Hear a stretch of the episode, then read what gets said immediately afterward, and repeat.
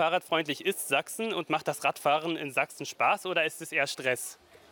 Also aus meiner Sicht funktioniert es ganz gut, wenn man keine übermäßigen Erwartungen hat, gegenseitig Rücksicht nimmt, sich an die Regeln hält, dann macht das Radfahren auf alle Fälle Spaß. Viele Wege sind gut ausgebaut oder wird halt immer mehr.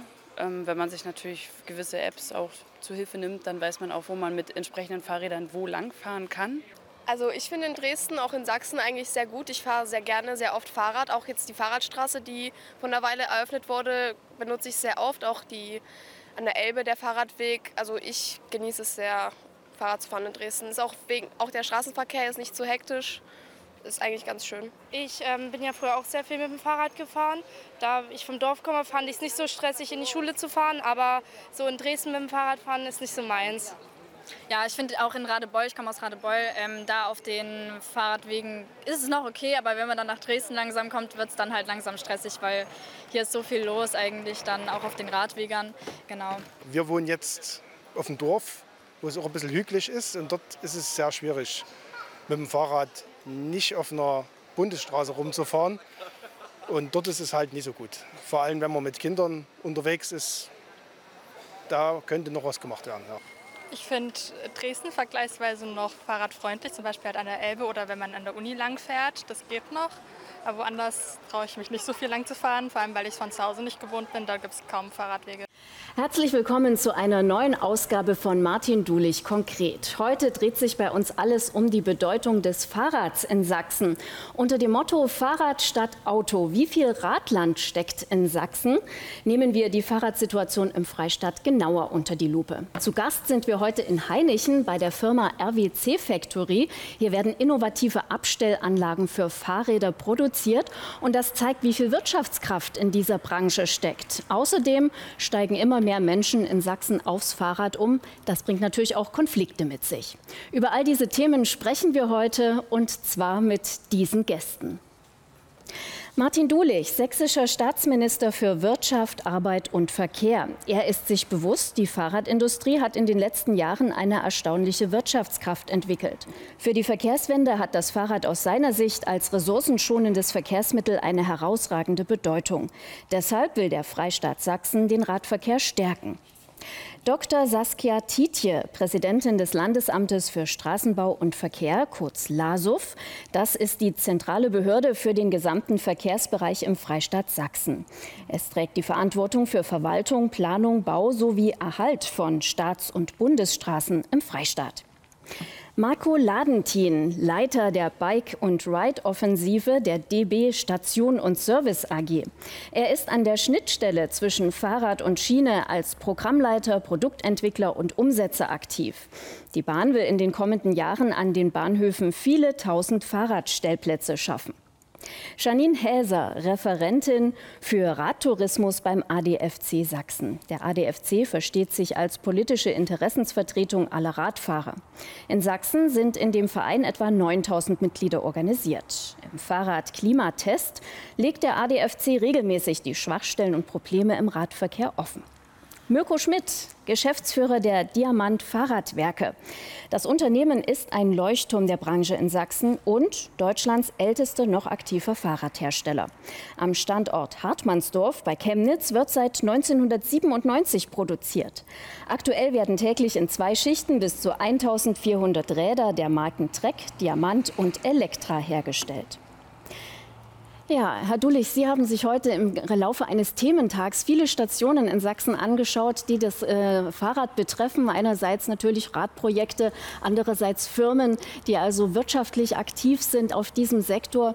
Was persönlich verbinden Sie denn mit dem Fahrradfahren in Sachsen? Na, erstmal ganz persönlich verbinde ich damit Freiheit, sich bewegen zu können. Ich erinnere mich, mein erstes Fahrrad war natürlich ein Diamantfahrrad. So eine Mischung zwischen Grün und Zitronengelb, kann ich mich erinnern.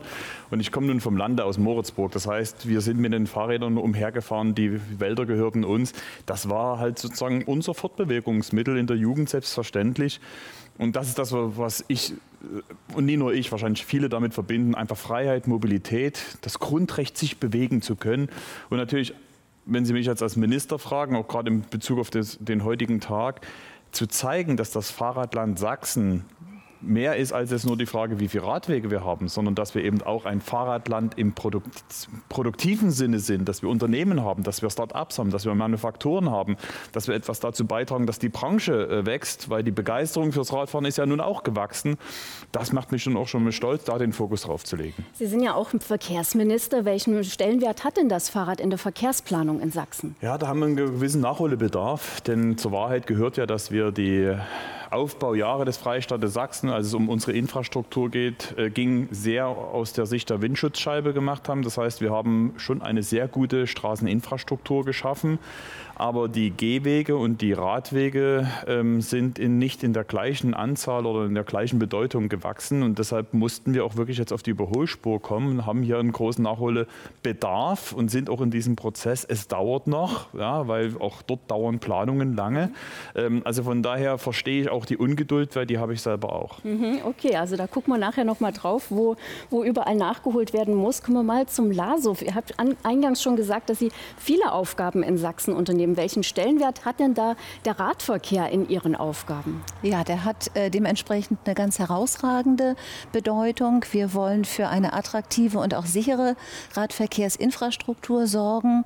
Und neben den vielen Aufgaben und natürlich auch dem Erhalt des Staats- und Bundesstraßennetzes liegt unser Fokus ähm, auf dem Ausbau des Radwegenetzes, insbesondere den Lückenschlüssen, aber auch bei unseren großen Vorhaben, sprich den Neu- und Ausbauprojekten, denken wir den Radweg immer mit, prüfen, ob er gebaut werden kann und bauen ihn auch nach Möglichkeit. Vielleicht können wir da auch noch ein bisschen konkreter werden. Welche Maßnahmen plant denn das Landesamt, um die Infrastruktur eben noch auszubauen, zu verbessern?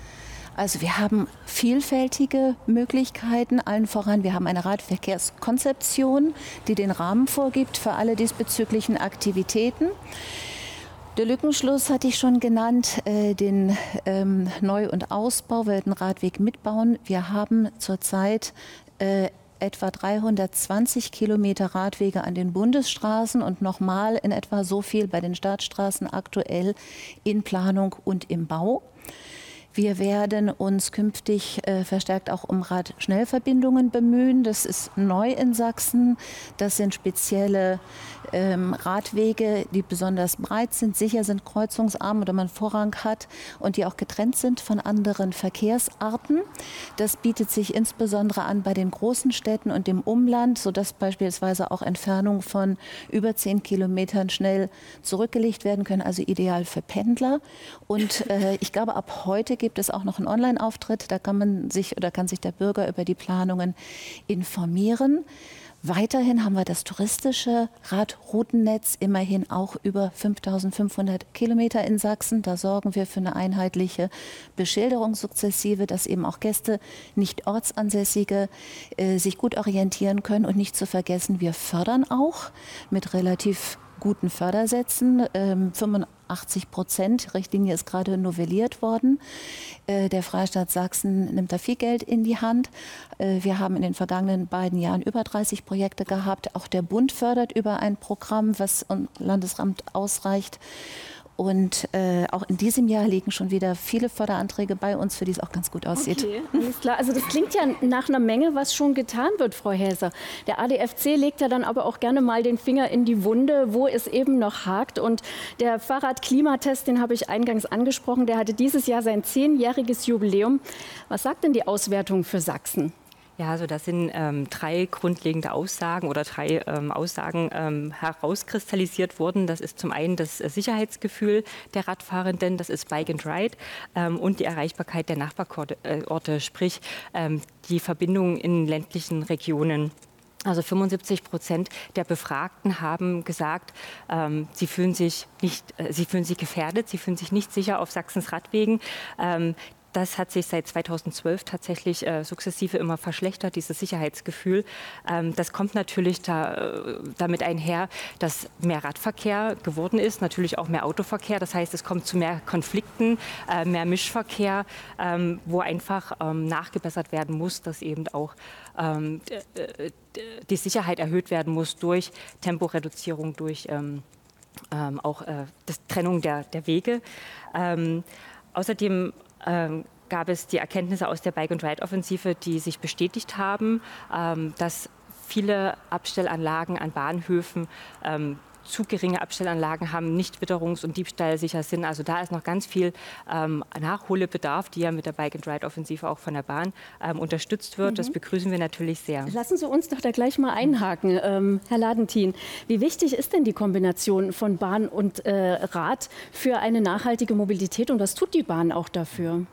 Also aus unserer Sicht ähm, sind Fahrrad und Bahn eine sehr gute Ergänzung zueinander. Es sind beides nachhaltige Verkehrsmittel und ähm, insbesondere in der Kombination in manchen Regionen dann sogar auch das schnellste. Deshalb ist es uns wichtig, ähm, gute Fahrradabstellanlagen an unseren Bahnhöfen zu haben. Ähm, in Deutschland ist es derzeit so organisiert, dass die Zuständigkeit für den grünen Verkehr und dazu zählt Fahrradparken eben auch bei den Kommunen liegt. Insofern müssen wir als Bahn immer mit den Kommunen zusammenarbeiten, damit sowas funktionieren kann. Mhm. Und ähm, die Bike and Ride Offensive ist eben ein Programm, was wir vor vier Jahren ins Leben gerufen haben, um diese Zusammenarbeit äh, möglichst äh, systematisch und mit äh, möglichst großer Unterstützung für die Kommunen auch anbieten zu können. Okay. Und wie weit ist man da jetzt gekommen in diesen vier Jahren? Ähm, mhm. ADFC sagt auch mit dem Fahrradklimatest, da ist noch nicht alles so, wie es sein sollte. Ähm, wie zufrieden sind Sie selbst und äh, wo wollen Sie auch noch hin? Also Insgesamt ist die Bike- and Ride-Offensive von den Kommunen sehr stark nachgefragt. Wir haben deutschlandweit über 700 Kommunen, die sich bei uns angemeldet haben und mit uns zusammenarbeiten. 15.000 zusätzliche Stellplätze sind auf diese Art und Weise bundesweit eben auch schon entstanden. Ähm, in Sachsen ist es so, äh, dass die Kommunen da etwas später auf den Zug aufgesprungen sind sozusagen. Ähm, da haben sich ähm, bislang 40 Kommunen angemeldet, äh, mit denen wir zusammenarbeiten. Aber das zeigt eben auch, da ist noch viel Luft nach oben. Und 40 Kommunen angemeldet, bedeutet dass es dort auch schon die Stellplätze gibt? Oder? Das bedeutet es noch nicht. Ein mhm. Stellplatz ähm, in Sachsen ist über die Bike- und Ride-Offensive eben noch nicht entstanden. Da gehen wir ganz stark davon aus, dass das in den nächsten Jahren dann aber auch so sein wird. Wir möchten aber gerne auch weitere Kommunen noch gewinnen, sich anzumelden und äh, äh, mit der Bike- und Ride-Offensive eben für zusätzliche Stellplätze zu sorgen. Mhm. Okay. Ja, äh, Fahrrad ist auch ein Wirtschaftsfaktor. Herr Schmidt, äh, das Fahrrad erlebt in den letzten Jahren einen regelrechten Boom. Was hat das für die Fahrradwerke Diamant bedeutet? Diese Traditionsmarke, die hier in der, im Osten natürlich alle kennen und lieben. Ja, also der Boom, der war schon gewaltig, den wir insbesondere in der Corona-Zeit erlebt haben. Das heißt, die Menschen haben nach neuen Mobilitätslösungen gesucht ähm, sie wollten sich mehr bewegen und da war die beste Alternative halt das Fahrrad. Und da hat natürlich auch Diamant davon profitiert. Das heißt, wir hatten in den letzten Jahren wirklich zweistellige Wachstumsraten gehabt, was sehr erfreulich war. Leider muss ich sagen, der Ukraine-Krieg und die Inflation im Moment haben dazu beigetragen, dass der Boom jetzt erstmal ich sag mal, ein Ende gefunden hat und ähm, eine Konsolidierung auch am Markt stattfindet. Mhm. Und ähm, immer mehr Menschen setzen ja auch aufs E-Bike. Auch das ist ein großer Trend. Ähm, was hat das für Sie bedeutet? Wie ist der Anteil von klassischen Rädern zu E-Bikes? Da wir ja bei Diamant, ich sag mal, traditionell schon immer sehr hochwertige Räder bauen und ähm, ich sage mal, uns auch ein Stück weit im Premium-Segment etabliert haben, war unser E-Bike-Anteil generell hoch. Also wir hatten auch vor der äh, Corona-Pandemie schon vor dieser Boomphase 50 Prozent Anteil an E-Bikes in der Fertigung. Aber der hat sich jetzt, ähm, ich sage mal, in dem Boomjahr noch mal äh, deutlich gesteigert. Aktuell sind ungefähr zwei Drittel der Räder, die bei uns im Werk gefertigt werden, mhm. E-Bike-Motorbetrieben. Okay. Ja, Herr Dulich, Sie haben, wie gesagt, im Rahmen eines Thementags heute viele ähm, Fahrradfirmen, viele äh, auch ein Radverkehrsprojekt äh, besucht. Und ähm, heute, jetzt sind wir im letzten, ähm, in der letzten Station angekommen. Das ist die RWC Factory in Heinichen. Und hier hat auch der Landrat heute mit vorbeigeschaut, Dirk Neubauer. Und die Chance haben wir genutzt, ihn zu fragen, wie es mit den Verkehrs Radverkehrsprojekten hier im Landkreis Mittelsachsen vorwärts geht. Beim Ausbau der Radwege im Landkreis Mittelsachsen sieht Landrat Dirk Neubauer noch Nachholbedarf. Er hat sich mit dem ADFC zusammengesetzt und gemeinsam nach neuen Ideen gesucht. Jetzt soll ein Radwegekonzept für den ganzen Landkreis entwickelt werden. Weil das ist dann eigentlich die Basis, auf der man es weiterentwickelt. Weil immer so diese einzelnen Projekte, wo sich Kommunen auf den Weg machen und da mal ein Stück und hier mal ein Stück, das ist alles sehr lobenswert, ist auch alles sehr wichtig. Aber eigentlich brauchen wir ein richtiges Konzept, wo wir Hauptstrecken haben, wo man ganz klar äh, festlegt, was soll mal passieren. Die Wichtigkeit des Radverkehrs schätzt er sehr hoch ein. Für den Landkreis sei er einerseits ein touristisches Thema, andererseits nehme mit der Entwicklung bei den E-Bikes die Bedeutung für Pendler zu. Und die brauchen dann eine gut ausgebaute Infrastruktur. Dem Ausbau von Radwegen ständen derzeit zu viele Hürden im Weg. Momentan ist, äh, ist ein Radweg auf demselben Status wie eine Straße. Ähm, und das ist gerade bei der Umweltverträglichkeitsfrage, glaube ich, nicht richtig eingeordnet. Also da müsste eigentlich ein, ein Radweg eine viel höhere Priorität haben, ähnlich wie wir das vielleicht bei Windkraftanlagen ja rechtlich gemacht haben, dass da eben wirklich eine hohe Priorität und äh, man andere Fragen dann besser abschichten kann. Denn sonst werden wir gerade im ländlichen Raum bei uns hier es schwer haben, ein richtiges Radwegenetz standalone zu bauen. Und wie sieht es in der benachbarten Großstadt Chemnitz aus? Auch dort ist man noch nicht zufrieden mit dem aktuellen Stand des Radnetzes und der Geschwindigkeit von Genehmigungsverfahren. Gerade wurde aber ein Erfolg gefeiert, die Eröffnung eines Teilabschnitts des Premium-Radwegs Küchwald-Wüstenbrand. Unsere Erfahrungen sind, dass wir bei der Planung von Radwegen zwischen fünf und zehn Jahren brauchen, von den ersten Gedanken, von den ersten Federstrichen bis dann zur, zur Inbetriebnahme, Einweihung. Ähm, ein Beispiel, wo wir überlegt haben, wie wir besser werden können, ist gerade der Premium-Radweg. Wir haben dort vorhandene Verkehrsflächen, das waren früher Bahnflächen, haben wir wiederverwendet, haben also die Verkehrsfläche einer neuen Nutzung zugeführt und dadurch konnten bestimmte Verfahren ähm, ausgeschlossen werden und wir konnten sozusagen den Premium-Radweg an der Stelle deutlich schneller in die Umsetzung bringen. Trotz des Ausbaus von Radwegen zeigt der Fahrradklimatest des ADFC für Chemnitz noch Schwachstellen auf. Im Ranking gleich große Städte liegt Chemnitz gerade mal im Mittelfeld. Positiv bewertet wurde in der Umfrage die einfache und preiswerte Fahrradmitnahme in öffentlichen Verkehrsmitteln. Eine Stärke, die man weiter ausbauen will. Ein Thema ist, dass wir gerade in dem Bereich der ÖPNV-Haltestellen oder der Bahnhöfe mehr Abstellanlagen ähm, installieren. Wir haben gerade aktuell drei Fahrradboxen in der Richtung. Wir haben letzten Freitag den Fördermittelbescheid oder die Fördermittelzusage für Fahrradparkhäuser bekommen. Da arbeiten wir jetzt intensiv dran. Aber das ist nur die eine Seite der Medaille. Neben also diesen infrastrukturellen Maßnahmen sind wir eben auch sehr dankbar, dass unsere Partner wie eben die CVAG oder der Form S weiterhin bereit sind, ähm, ähm, Fahrräder kostenlos mitzunehmen, beziehungsweise jetzt bezogen auf das neue Deutschland-Ticket, das als zusätzliche Option mit anzubieten. Die Art und Weise, wie wir uns fortbewegen, verändert sich. Und das Fahrrad wird immer wichtiger für kurze Strecken und den Zugang zu anderen Transportmöglichkeiten. Damit steht das Fahrrad immer mehr im Mittelpunkt einer neuen Art von Verkehrspolitik. Ja, der Landrat hat es gerade angesprochen. Er sieht auf jeden Fall da noch viel Entwicklungspotenzial und es muss auch noch schneller gehen mit den Radwegen. Das hat er als Problem angesprochen. Der Landesverkehrsplan hat ja das Jahr 2030 als Zieljahr angegeben. Wo stehen wir aktuell? Sind Sie mit der Entwicklung zufrieden? Ja, zufrieden ist der falsche Begriff. Ich bezeichne das mal wirklich als Ungeduld, weil ähm, wie will man den Menschen erklären, die eigentlich Fahrrad fahren wollen, dass noch kein Radweg da ist? Denen zu erklären, dass die Planung eines Radweges Jahre dauert, ähm, bis zu acht Jahre ist so der Durchschnitt der Planung. Das ist natürlich schon frustrierend ähm, und das verstehe ich bin ja auch, ja, kann ich auch von mir sprechen. Ne? Wir haben jetzt auch ähm, viele Projekte auf den Weg gebracht. Alleine jetzt sind 320 ähm, Vorhaben in Planung. Das sind circa 650 Kilometer zusätzlich zu den 1860 Kilometern, die es ja bereits gibt. Und wir reden jetzt erstmal nur von den straßenbegleitenden Radwegen, also bei Bundes- und Staatsstraßen, Kreisstraßen. Dazu kommen ja noch auch die kommunalen und die touristischen Radwege. Und da geht es ja darum, dieses Netz einfach zu verstärken, weil die berechtigte Kritik, die vom ADFC ja genannt wurde, dass Menschen sich sicher fühlen wollen, hat ja etwas mit der Infrastruktur zu tun. Ne? Weil jemand, der auf der, auf der Straße fährt und in dem gleichen Verkehrsraum sich bewegt wie ein Fahrzeug, fühlt sich unsicher. Deshalb wollen wir ja Radwege haben, um genau das zu trennen. Ähm, ja, und deshalb wollen wir dort also deutlich mehr, ja, ähm, um auch die Ziele, die wir mit dem Radwegekonzept von 2019 verbunden haben, Schritt für Schritt ähm, zu erreichen.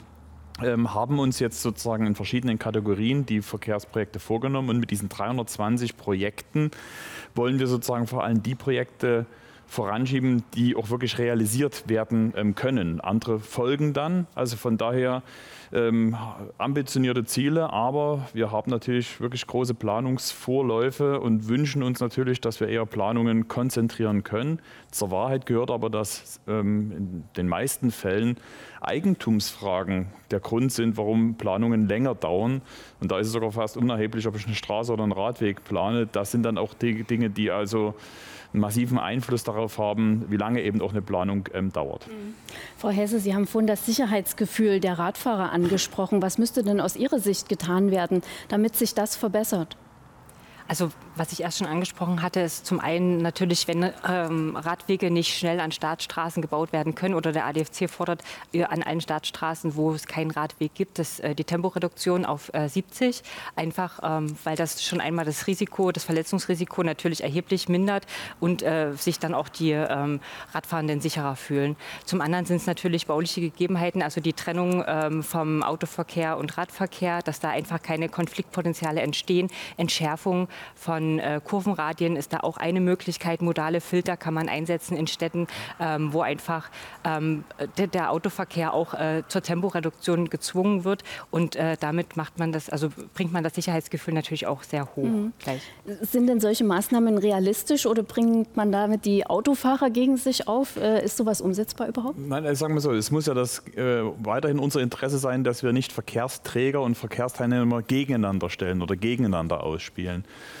Und was ich mir vor allem wünsche, ist ja sozusagen die Normalität, die wir ja auch in den Ländern, zum Beispiel in den skandinavischen Ländern oder in Niederlanden haben, wo es, wo es sozusagen Radverkehr wie selbstverständlich dazugehört und da sagen wir mal fast jeder Autofahrer auch Radfahrer ist und deshalb ein ganz anderes Verständnis füreinander da ist. Und das, was an negativer Entwicklung im Sicherheitsempfinden der Menschen passiert ist, ist ja nicht nur dadurch entstanden, dass wir mehr Verkehrsteilnehmer haben, die jetzt zum Beispiel zu Fuß gehen oder auf dem Rad unterwegs sind, sondern hat auch damit zu tun, dass wir gerade in einer gesellschaftlichen Stimmung sind, wo man den Eindruck hat, dass sich das sehr polarisiert und dass eben auch mehr Aggressionspotenzial unterwegs ist. Und deshalb geht es nicht nur um Strukturen, es geht auch um Kultur, also die Art und Weise, wie wir mit diesem Thema umgehen. Und ähm, das wünsche ich mir, dass wir also nicht ein Gegeneinander organisieren, sondern wirklich ein Verständnis füreinander ähm, zu haben. Das hat trotzdem Konsequenzen dafür, dass wir die Infrastrukturen so aufbauen, dass man das auch so trennen kann, damit sozusagen auch Menschen sicher sind. Dort sollten wir auch flexibler sein. Wir haben zum Beispiel mit unserem Allrad-Net-Projekt, ähm, reden wir mit den Kommunen, um zum Beispiel Wege zu nutzen, die schon da sind, die schneller umgebaut werden können zu Radwegen, weil das ist preiswerter und auch flexibler, Straßen umzuwidmen, Wege, die schon da sind, mit zum Bestandteil von Radnetzen ähm, zu machen damit wir dort ein bisschen schneller auf die Überholspur kommen. Jetzt sind ja schon einige Probleme beim Bau von Radwegen angesprochen worden. Welche Herausforderungen sehen Sie denn in äh, dieser Hinsicht und äh, wie lässt sich das vielleicht auch angehen? Also wir haben auch da vielfältige Herausforderungen. Wir müssen die privaten Interessen berücksichtigen. Wir haben technische Anforderungen. Die Sicherheitsaspekte hatten Sie eben genannt. Der ganze Umweltbereich, Naturschutz, Gewässerschutz ähm, steht in Konkurrenz, wird anspruchsvoller, teilweise muss miteinander abgewogen werden. Ähm, erfreulicherweise nimmt der Radverkehr zu und auch die E-Mobilität macht sich bemerkbar. Und das sind alles Herausforderungen, für ähm, die Planung. Wir begegnen dem zum einen über unsere Regelwerke, über die Richtlinien, die überarbeitet werden. Jetzt mal als Beispiel, äh, außer, in dem Außerortsbereich ähm, sind die Radwege jetzt mit einer Breite von drei Metern anzulegen. Das ist immer ein halber Meter mehr als bislang. Wir setzen auch auf Kommunikation, ist eben genannt worden. Wir wollen kein Gegeneinander, wir wollen Miteinander und Akzeptanz. Wir haben damit gute Erfahrungen gemacht, dass viele Bedenken auch ausgeräumt werden können, wenn man beispielsweise eine Fahrspur wegnimmt oder eben auch Parkplätze. Ähm, und nicht zuletzt ähm, setzen wir weiterhin auf die Unterstützung durch die Politik und natürlich auch die Bevölkerung. Ja. Einige Maßnahmen wurden jetzt schon genannt. Reicht das? Verbreiterung der Radwege? Ähm, geht das in die richtige Richtung aus Ihrer Sicht? Das geht auf jeden Fall in die richtige Richtung. Also wir begrüßen das auch. Ähm, aber nichtsdestotrotz ist es, es sind die Planungen vorbei am Bedarf. Ähm, es werden mit alten Zahlen teilweise die Planungen umgesetzt. Ne? Also Planungsverfahren, Herr Dulich hat es angesprochen, sind in der Regel mit acht Jahren an, veranschlagt. vor acht Jahren war die Verkehrssituation noch ganz anders. Da sind weniger Menschen mit dem Fahrrad gefahren.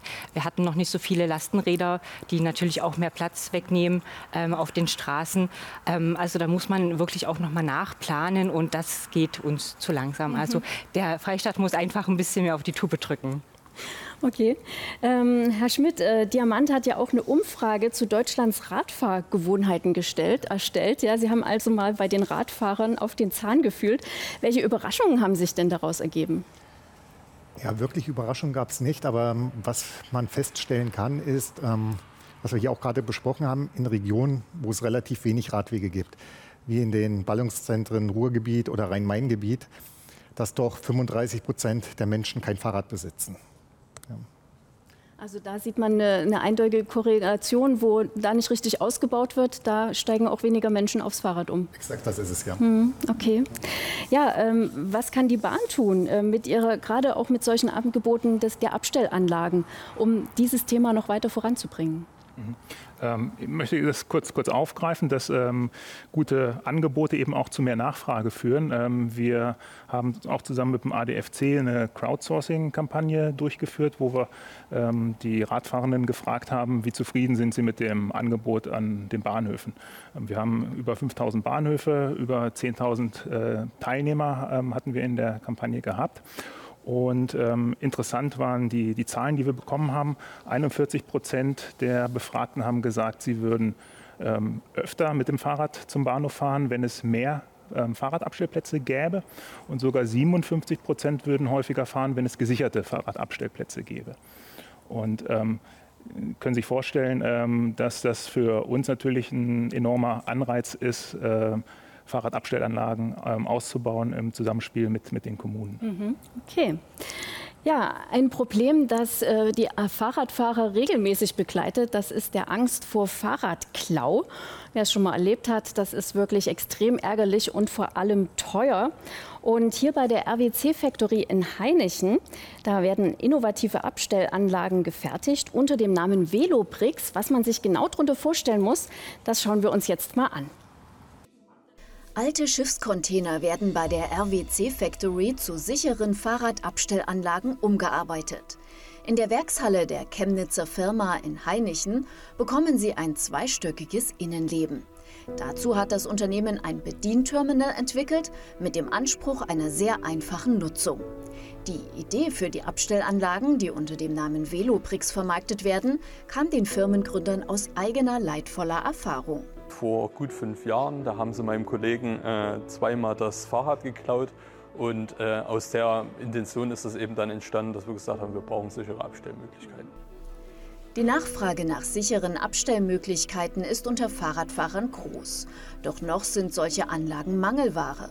Fördergelder für Kommunen stehen zwar bereit, die Umsetzung dauert aber. Der Flaschenhals ist, sind die Gemeinden, die Städte, die dort äh, ich sag mal, sehr lange Bearbeitungszeiten haben, mitunter sich damit noch nicht auseinandersetzen, beschäftigen. Und deswegen, äh, ich sag mal, dauert es immer ungefähr ein Jahr, bevor so ein, so, ein, so ein Konzept irgendwie umgesetzt wird. Der Landrat von Mittelsachsen, Dirk Neubauer, zeigte beim Firmenbesuch schon mal Interesse an den Anlagen. Also ich bin begeistert davon, das ist sehr wichtig. Wir diskutieren das auch gerade im Landratsamt. Ne? Wir sind jetzt nun endlich so weit, dass wir auch das Jobbike anbieten können. Und dann ist natürlich die nächste Frage, die logischerweise damit verknüpft ist, wenn ich mit dem Rad komme, gerade mit dem E-Bike, wo stelle ich das ab, wo lade ich es? Und da brauchen wir natürlich solche Lösungen. Und ich habe gerade wahrgenommen, dass das hier baugenehmigungsfrei dann auch funktioniert. Das heißt, es ist eine Top-Lösung. Also soweit ich das sehen kann, ist es sicher. Und das ist natürlich wichtig, gerade für Pendler wiederum, wenn sie, wenn sie zum, zum nächsten Bahnanschluss pendeln und, und ich sag mal, so ein Pedelec kostet schnell 5, 6, 7.000 Euro, manchmal sogar noch mehr. Das stellen sie ja nicht einfach irgendwo an, an einen Gartenzaun und schließen das mal eben mit so einem Draht an. Da sind solche Lösungen natürlich eigentlich der Schlüssel letztlich, dass man sagen kann, okay, das kann ich nutzen. Die ersten Anlagen stehen zum Beispiel in Chemnitz und Pirna. Derzeit wird an den nächsten Lieferungen für Königstein und Hoyerswerda gearbeitet. Für Patrick Rabe stehen die Zeichen auf Wachstum. Den Markt schätze ich als sehr groß ein und noch sehr am Anfang. Ähm, wie ich erwähnte, sind wir momentan hauptsächlich auf Städte fixiert, äh, Gemeinden, aber auch im ganzen Thema Unternehmen, äh, dann auch Wohnbereiche, äh, Wohnungsgenossenschaften, wo das auch ein Thema ist, wo stelle ich das Fahrrad hin, wenn ich nach Hause komme. Ich kann es nicht in den Keller tragen, das schaffe ich vom Gewicht her nicht. Ich kann es nicht außen stehen lassen. Es ist eine Brandgefahr, wenn sie im Keller unbeaufsichtigt geladen werden. Auch dort sehe ich noch äh, viel Potenzial, weil dort wenig gemacht wird. Und deswegen würde ich jetzt den Gesamtmarkt noch sehr früh und sehr groß ja, bezeichnen. Und so wird auch die Montagehalle schon zu klein. Der Umzug in eine größere ist bereits geplant. Ja, Fahrradklau, ein großes Thema. Wir fragen nach bei der Bahn. Wie geht man bei Ihnen damit um? Ähm, es ist tatsächlich eine der größten Befürchtungen der Reisenden, dass sie ihr Fahrrad ähm, im schlimmsten Fall nicht mehr wiederfinden, wenn sie dann ähm, am Bahnhof wieder ankommen. Aus dem Grunde äh, haben wir äh, Rahmenverträge ausgeschrieben im Rahmen unserer Bike and Ride Offensive, den wir, die wir den Kommunen, wenn sie es wünschen, anbieten. Also es hat den Vorteil, die Kommune bekommt dadurch ähm, Zugriff auf die Anlagen, ein gutes Produkt, ähm, ein guter Preis und äh, muss gleichzeitig nicht selber in die Ausschreibung gehen. Und ähm, unter diesen Anlagen ähm, sind zum einen äh, Reihenbügelanlagen, Sammelschließanlagen, äh, die sehr robust sind, wo ich ähm, immer Laufrad und Rahmen gemeinsam anschließen kann. Damit habe ich eine sehr gute Basis, was die Sicherheit angeht. Ich habe aber auch ähm, die Möglichkeit, eine Sammelschließanlage aus diesem Rahmenvertrag zu beziehen. Und eine Sammelschließanlage ähm, ist ein ähnliches Produkt, wie wir es ähm, hier eben auch sehen. Das ist quasi eine kleine Fahrradgarage mit äh, 12 bis 24 Stellplätzen und da äh, bekomme ich nur Zugang zu, wenn ich mich vorher registriert habe und Stellplatz gebucht habe. Andernfalls ähm, kann ich die Tür eben nicht öffnen. Mhm. Ähm, das funktioniert ähm, ganz einfach mit RFID-Karte oder auch PIN-Code und ist natürlich ähm, gerade für die Radfahrenden eine tolle Lösung, die ein etwas höherwertiges Fahrrad vielleicht haben und ähm, da auf besondere Sicherheit Wert mhm. Also da spielen wirklich viele Aspekte mit rein, damit Fahrrad oder damit Autofahrer umsteigen aufs Fahrrad, damit das überhaupt attraktiv wird. Ähm, wie sehen Sie dieses Zusammenspiel? Also ich selber, wenn ich jetzt mal von mir ausgehe, ich überlege auch zweimal, mit welchem Fahrrad ich äh, zum Bahnhof fahre, wenn ich das dort länger stehen lassen möchte. Und ähm, natürlich hätte ich ein besseres Gefühl, wenn ich am Bahnhof Dresden-Neustadt jetzt mal mein, mein Heimbahnhof äh, eine gute Abstellanlage hätte, wo ich mein gutes Fahrrad auch stehen lassen könnte, ohne Bedenken. Ähm, und auch die Autofahrer, denke ich, die würden eher äh, mit dem Fahrrad, also die letzte Meile, wie man immer so schön sagt, die eben nicht mit dem ÖPNV abgedeckt werden kann, äh, die würden eher aufs Fahrrad umsteigen wenn die wüssten, äh, dass an dem Bahnhof ein guter, ähm, eine gute Radabstellanlage stehen würde. Also mhm. da denke ich schon, dass das Sicherheitsgefühl da auch eine gute Rolle spielt und natürlich auch der vorhandene Radweg zum Bahnhof. Also der sollte dann natürlich auch sein. Da sind wir wieder beim Thema Planungen. Ja, was braucht es, um das Fahrradfahren noch mehr im Alltag der Menschen zu verankern? Was kann die Politik in dieser Hinsicht tun? Naja, wir kommen immer wieder auf das Thema, ähm, eine vernünftige Infrastruktur anzubieten, weil die gibt ihnen ja die Sicherheit. Und Infrastruktur ist jetzt eben nicht nur die Frage des Radweges, sondern das ist auch die Verknüpfung von unterschiedlichen Mobilitätsarten. Ja, weil das ist ja nun Mobilität, wir reden ja deshalb von Mobilität, weil sie vielfältig genutzt wird. Das heißt, ich werde für den jeweiligen Anlass das auch nutzen. Und, und Menschen sind auch unterschiedlich. Mein Vater, der ist über 80, für den ist es wichtiger, umsteigefrei von A nach B zu kommen, während meine Kinder schauen, wie die beste Verbindung ist und ohne Probleme auch umsteigen und so weiter. Das Mobilitätsverhalten ist völlig anders. Und dieser Kulturwandel, der muss eben auch nachvollzogen werden, um den Menschen die Sicherheit zu geben, dass das, was umherum ein wächst, an Verkehrsinfrastruktur, an Mobilitäts- Arten, zum Beispiel die Verbindung auch an Bahnhöfen, Umsteigemöglichkeiten zum ÖPNV ähm, gelingt. Wir planen zum Beispiel auch Radschnellwege, also sozusagen für Deutschland eigentlich ein neuer, ein neuer Weg, in anderen Ländern schon gang und gäbe, weil inzwischen eben auch nicht mehr nur kurze Strecken mit dem Rad ähm, sozusagen vollzogen werden, sondern auch der Weg von Arbeit ähm, zur Arbeit auch mal 20, 30 Kilometer sein kann, wenn eine vernünftige Infrastruktur da ist. Und dieses Zusammenspiel zu organisieren, das ist, glaube ich, schon eine große Aufgabe, die wir haben. Hm. Wie lange Zeit wird das in Anspruch nehmen? Gerade auch diese Radwege über Land, die Sie angesprochen haben, ein großes Ziel. Wie weit ist man da gekommen und äh, wie lange wird das noch dauern? Naja, wir kommen wieder zu dem Problem, dass die Planungszeiten ähm, zu lang sind. Zur Wahrheit gehört aber auch, dass wir inzwischen an Kapazitätsgrenzen ähm, stoßen. Das heißt, selbst wenn wir noch mehr Planerinnen und Planer hätten, es ändert nichts daran, wenn jemand sein Eigentum schützen will oder dass er gegen eine Planung klagt. Und wir leben in einem Rechtsstaat und wir beschweren uns immer, wenn wenn es zu lange dauert, aber wenn wir selber betroffen sind, sind wir froh, dass es den Rechtsstaat gibt. Also von daher, diese Frage wird auch nicht durch mehr Personal gelöst werden. Die Frage wiederum, ob andere Dinge vereinfacht werden können bei Planungsprozessen, also welche Umweltverträglichkeitsuntersuchungen wirklich notwendig sind bei einem Radweg und ob wirklich der Vergleich mit der Straße immer sinnvoll ist, ähm, Stickstoffeinträge zu überprüfen oder ähnliches, das sei wirklich mal dahingestellt. Dort kann man schneller werden. Aber ähm, wir reden alle gerade vom Arbeits- und Fachkräftemangel. Der macht sich zum Beispiel auch bei Unternehmen ähm, spürbar. Und zum Beispiel die Tiefbaukapazitäten, da konkurrieren wir inzwischen sogar miteinander mit den Themen. Ne? Wir wollen, dass zum Beispiel überall Glasfaserkabel gezogen werden und die gleichen Firmen sollen aber bitte auch die Radwege und ähm, die Straßen bauen. Von daher muss man, glaube ich, einen realistischen Blick auch haben, dass wir zwar auf die Überholspur müssen, aber auch immer wieder anpassen müssen, wie wir mit den Bedingungen ähm, umgehen. Ähm, von daher wird es nicht von heute auf morgen gehen. Es muss nur trotzdem schneller gehen, damit das, was wir auf den Weg gebracht haben, auch wirklich umgesetzt wird. Frau Titi, wir haben ja schon gehört, wie wichtig die Kombination von Rad- und Bahnfahren auch ist, um noch mehr Leute ähm, zum Umsteigen zu motivieren, beziehungsweise das Ganze auch praktikabel zu gestalten. Wie kann denn das LASUF bei solchen Baumaßnahmen, die ja dafür notwendig sind, um Abstellanlagen herzustellen, auch unterstützen? Welche Möglichkeiten gibt es da? Wir könnten fördern über unsere Richtlinie ÖPNV. Also diese Möglichkeit besteht äh, über unser Amt. Mhm. Okay. Wie viele nutzen das? ist bislang, ähm, entspricht dem, was der Kollege gesagt hat, im Moment noch ein bisschen schleppend angelaufen. Wir würden uns freuen. Mhm. Ich denke, das lohnt sich noch mal hervorzustellen. Ähm, Unsere Bike and Ride Offensive ist erstmal mit der Förderung des ähm, Bundesministeriums für Wirtschaft und Klimaschutz unterwegs, also der ähm, sogenannten NKI. Das bedeutet, eine Kommune kann auf die Art und Weise der, im Regelfall 70 Prozent ähm, der Investitionen gefördert bekommen. In Sachsen ähm, ist es so, dass es 85 ähm, Prozent sind, ähm, mhm. dank der Kooperation mit, mit ihrem Haus. Also das heißt, eigentlich sollte das ein zusätzlicher Ansporn sein für mhm. Kommunen in Sachsen, bei der Bike and Ride Offensive mitzumachen. Mhm, okay, also also wichtig ist ja diesen Kulturwandel, den es ja auch in den Kommunen geben muss, mit voranzutreiben. Und ähm, ja, ich verstehe auch einen Bürgermeister, der in seinem Gemeinderat diskutieren muss, ob er jetzt den Eigenmittelanteil für die Sanierung der Grundschule braucht oder für den Radweg. Aber zu sehen, dass immer mehr Kommunen sich sagen wir, auf den Weg machen, im wahrsten Sinne des Wortes Rad- und Fußwege mit auszubauen. Das ist zum Glück auf dem richtigen Weg. Wir haben mit dem Wegebund ja nun auch ähm, wir mal, einen einen Verbund der fahrradfreundlichen Kommunen ähm, geschaffen, wo auch wir ja, auch mit anregen, dass immer mehr Kommunen Mitglied werden, um sich auch gegenseitig zu unterstützen, ähm, damit genau dieser Trend und dieser Kulturwandel nicht nur ein Kulturwandel im Geiste ist, sondern sich auch dann auszahlt, wenn solche Projekte umgesetzt werden und wir mit den Möglichkeiten auch fördern. Mhm. Herr Schmidt, lassen Sie uns noch mal auf die Umfrage bei den Radfahrgewohnheiten schauen, die Diamant erstellt hat.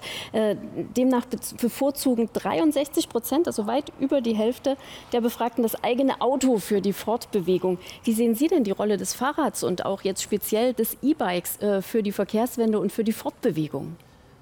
Ähm, ja, was man generell sagen muss, das Fahrrad wird das Auto nicht ersetzen und das Fahrrad wird auch die öffentlichen Verkehrsmittel nicht ersetzen. Mhm. Aber das Fahrrad, insbesondere das E-Bike, ähm, kann eine sehr gute Ergänzung sein. Wir haben es ja gerade gehört die letzte Meile, von der man spricht, ähm, kann mit einem E-Bike sehr gut genommen werden, insbesondere wenn ich, ich sage mal, keine flachen Strecken habe, sondern wenn ich bergig fahren muss. Äh, das, was wir sehen, ist, ähm, das Fahrrad ersetzt kein Auto, ersetzt kein öffentlichen Verkehrsmittel, aber es ersetzt Fahrten. Das heißt also, man überlegt sich immer mehr, nehme ich jetzt das Auto für bestimmte Einkäufe, nehme ich das Auto für bestimmte Termine oder nutze ich das Fahrrad? Weil jetzt schon, ähm, ich sage mal, Beispiele aus der Familie auch angesprochen worden sind. Jetzt von meiner Familie gesprochen. Ich, äh, ich lebe mit meiner Familie in Jena. Jena ist sehr bergig. Und ähm, es war immer oft die Frage, fahren wir mit dem Fahrrad in die Stadt?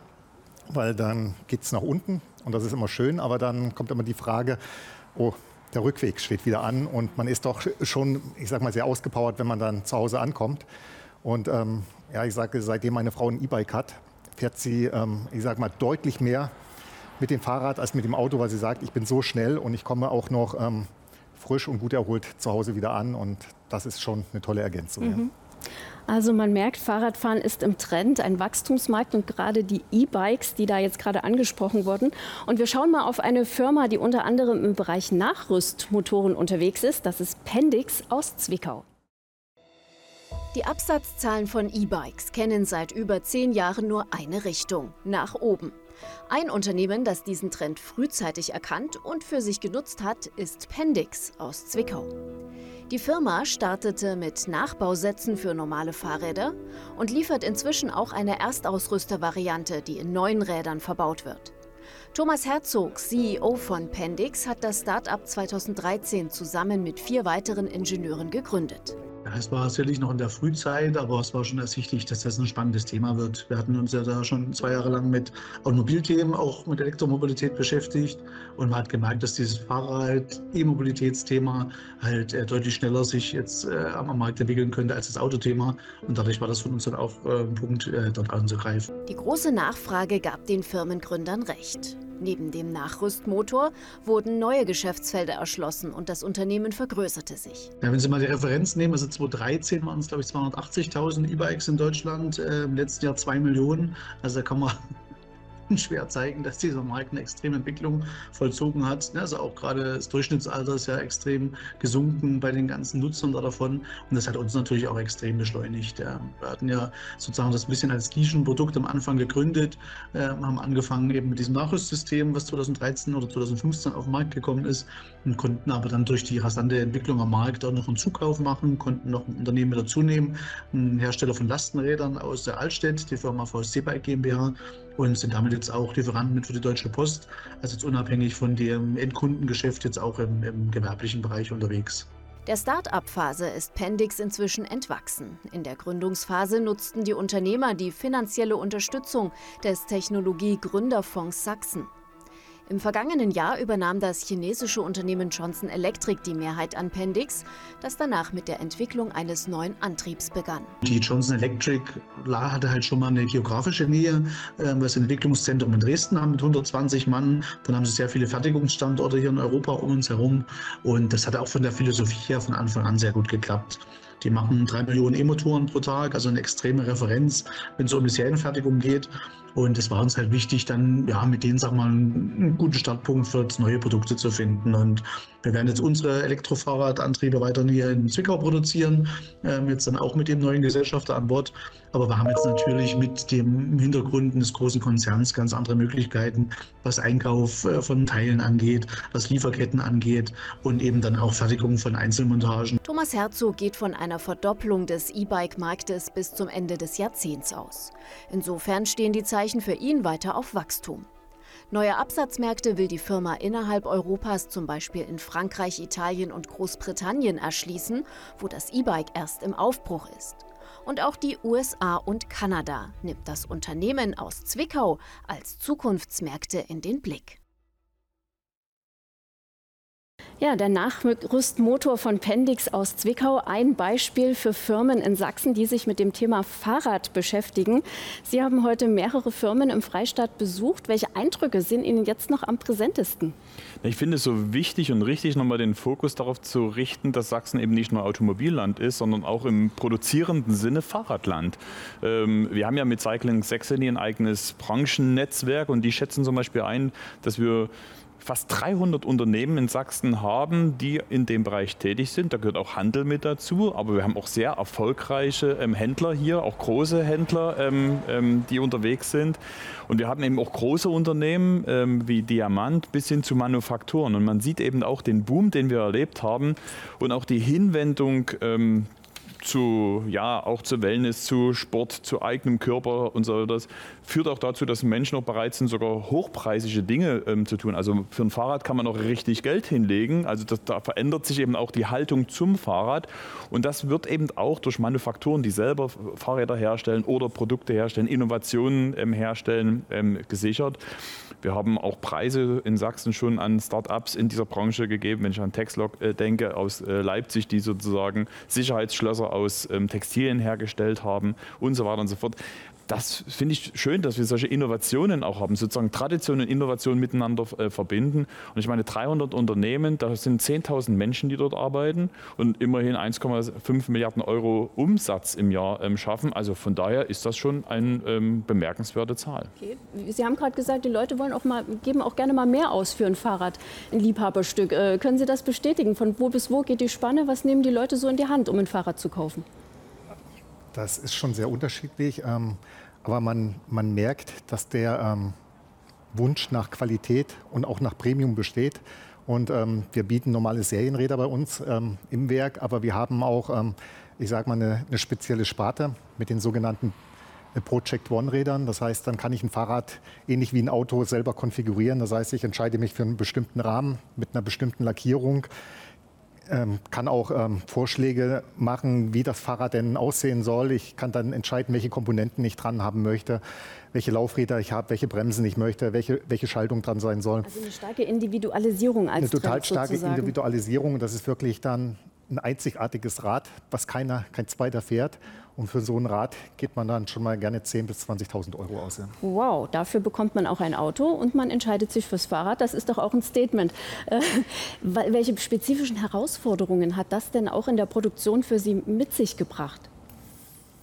Ja, also was wir gesehen haben, also insbesondere in der Boomphase, war, dass die Kapazitäten auch insbesondere in der, in der Zulieferindustrie dann nicht mehr ausgereicht haben.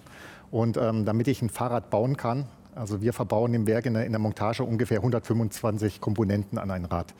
Und ähm, auch wenn ich nur 124 Komponenten habe und eine Komponente fehlt, kann ich das Rad nicht ausliefern, kann ich nicht fertig bauen, kann ich zum Kunden bringen. Und das war eben insbesondere die Herausforderung, dass man ähm, die Teile, die man bekommen hat, natürlich auch geordert hat und auch bei sich erstmal zwischengelagert hat, bis das fehlende Teil kam und bis ich das Fahrrad endlich bauen konnte, um es dann, ich sage mal, zum Händler und zum Endkunden zu bringen. Und das waren eben die Herausforderungen. Und wenn ich von individuellen Rädern spreche, dann ist es nochmal umso schwieriger, ähm, diese Komponenten zu bekommen. Und ähm, Leute, die viel Geld für ein Fahrrad ausgeben, erhoffen sich natürlich auch eine relativ kurze Lieferzeit. Und das war schon eine Herausforderung, ich sage mal, in der Corona-Zeit. Wobei man sagen muss, die Lieferkette normalisiert sich wieder und die Lieferzeiten werden auch wieder, wieder kürzer. Ja. Mhm, Okay, also Fahrradfahrer sind auch ein Wirtschaftsfaktor. Wie wichtig ist denn diese Zielgruppe für die Bahn als Kunde? Ähm, haben Sie das auf dem Schirm? Ähm, Das haben wir auf dem Schirm und ähm, wir schauen als Vergleich immer auch ganz gerne in die Niederlande. Da ist es so, dass jede zweite Bahnreise äh, mit dem Fahrrad anfängt. Ähm, in Deutschland liegen wir da in den meisten Regionen noch unter 10 Prozent. Das heißt, äh, da gibt es noch ähm, jede Menge zu tun. Das unterstützen wir einerseits äh, mit Programmen zum Ausbau der Fahrradinfrastruktur an den Bahnhöfen. Andererseits haben wir aber auch andere Angebote entwickelt, die diese Kombination attraktiver machen soll. Denke da beispielsweise an unsere Rad Plus App. Das ist eine App, die man sich als Radfahrer runterladen kann. Kann man Kilometer sammeln und diese Kilometer anschließend gegen Prämien eintauschen. Es kann ein Kaffee am Bahnhof sein ähm, oder ein Gutschein in der Bahnhofsbuchhandlung ähm, etc. Und ähm, an den ersten Bahnhöfen ähm, bieten wir auch einen Reparaturservice an namens Radfix. Das ist die Idee, ähm, ich äh, habe vielleicht eine kleine Reparatur an meinem Fahrrad zu erledigen. Dann fahre ich morgens zum Bahnhof, ähm, stelle mein Fahrrad dorthin, äh, fahre mit der Bahn weiter, komme abends wieder zurück und mein Fahrrad äh, kann ich repar äh, repariert in Empfang nehmen. Wie ist es denn mit Leuten, die ihr Fahrrad in der Bahn mitnehmen? Ähm, ist das immer reibungslos oder bringt das auch Konflikte, weil es ja dann vielleicht Platz für jemand anders mitnimmt, äh, der eine andere große Sache transportieren muss? Wie ist das?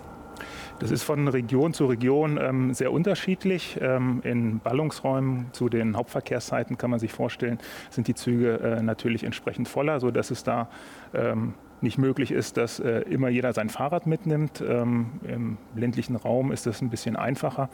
Ähm, ich weiß aber auch, dass die Kollegen ähm, von DB Regio an Angeboten arbeiten, äh, wie man die Fahrradmitnahme in den Zügen dann noch ähm, ein bisschen äh, ausweiten kann. Und zu Stoßzeiten in Wagen ranhängen geht wahrscheinlich nicht so einfach. Das geht so einfach nicht. Das Mhm. ging früher mal. Bei den Zügen heutzutage ist das nicht so einfach. Mhm, Okay. Ja, Sie haben es vorhin schon angesprochen. Es sind auch viele Start-ups auf diesem Markt unterwegs. Wir haben jetzt gesehen, Pendix hat als, äh, mit den Nachrüstmotoren als Start-up mal angefangen. Sie haben das Texlog angesprochen aus Leipzig. Wie groß ist dieser Sektor und wie kann da der Freistaat auch unterstützen, dass das noch mehr wächst?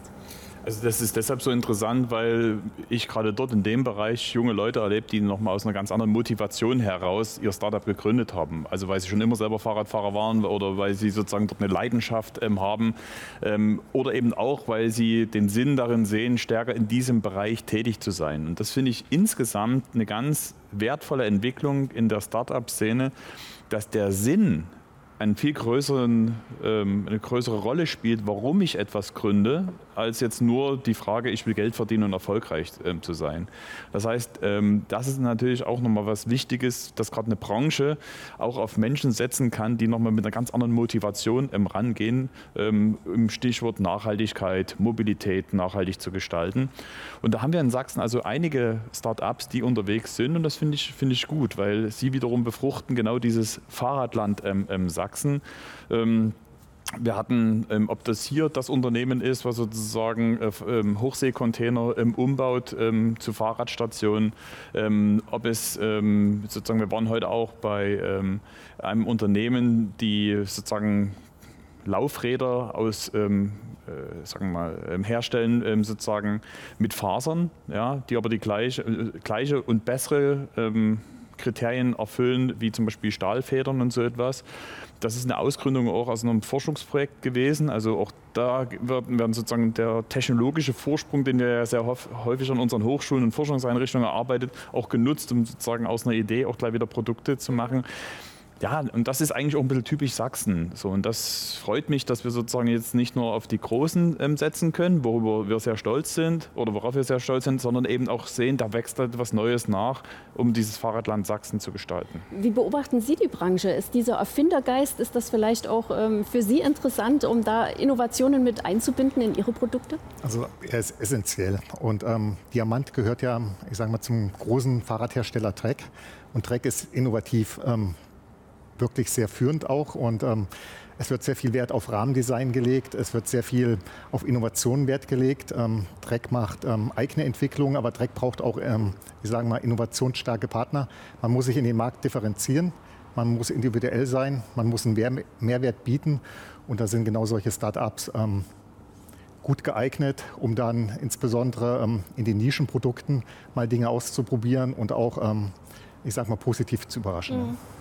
Wie schätzen Sie denn die Zukunft des Fahrradmarktes ein? Wo entwickelt sich das hin und äh, wie will da auch Diamant ganz weit mit vorn bleiben?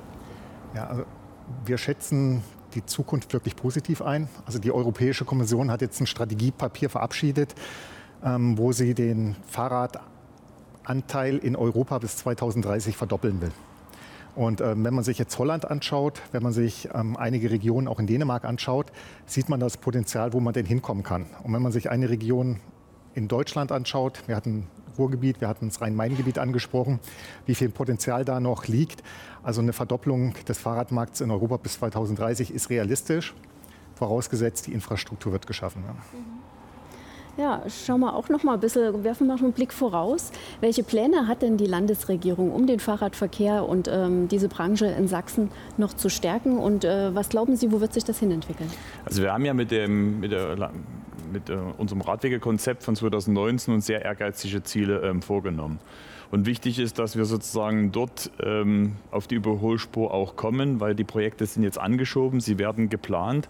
Unsere große Aufgabe wird es jetzt sein, in den nächsten Haushalten auch ausreichend Geld zur Verfügung zu stellen, weil jetzt kommen Stück für Stück die baureifen Projekte, weil jetzt kommen die Phasen, wo jetzt sozusagen die Bauplanungen zu dem Punkt kommen, dass wir jetzt bauen können und dann werden auch nochmal andere Größenordnungen notwendig sein an finanziellen äh, Mitteln und da wird die Kofinanzierung von Bundesprogramm auch nicht ausreichen. Da müssen wir auch aus Land stärker selber auch mit in die Finanzierung äh, mit Landesmitteln gehen, ähm, damit wir diesem Anspruch, den wir ja haben, diese ehrgeizigen Ziele der, des ähm, Radwegekonzeptes auch umzusetzen, dann auch ähm, erfüllen ähm, können. Also von daher heißt das hier wirklich ähm, konsequent an diesen The Themen dran zu bleiben, denn die Leute wollen Radfahren, aber sie wollen das auch sicher tun. Mhm. Ja, vielen Dank, Herr Dulich, und ans Podium für diese Antworten und diese Einsichten. Das war unsere Sendung zum Thema Radland Sachsen, ein Thema, das nicht nur viel Wirtschaftskraft hat, sondern auch die Kraft, unsere Mobilität positiv zu verändern. Ja, in der nächsten Sendung wird es um Recycling gehen im Freistaat. Und ähm, bis dahin wünschen wir Ihnen einen schönen Sommer. Wir sagen Tschüss, bis zum nächsten Mal.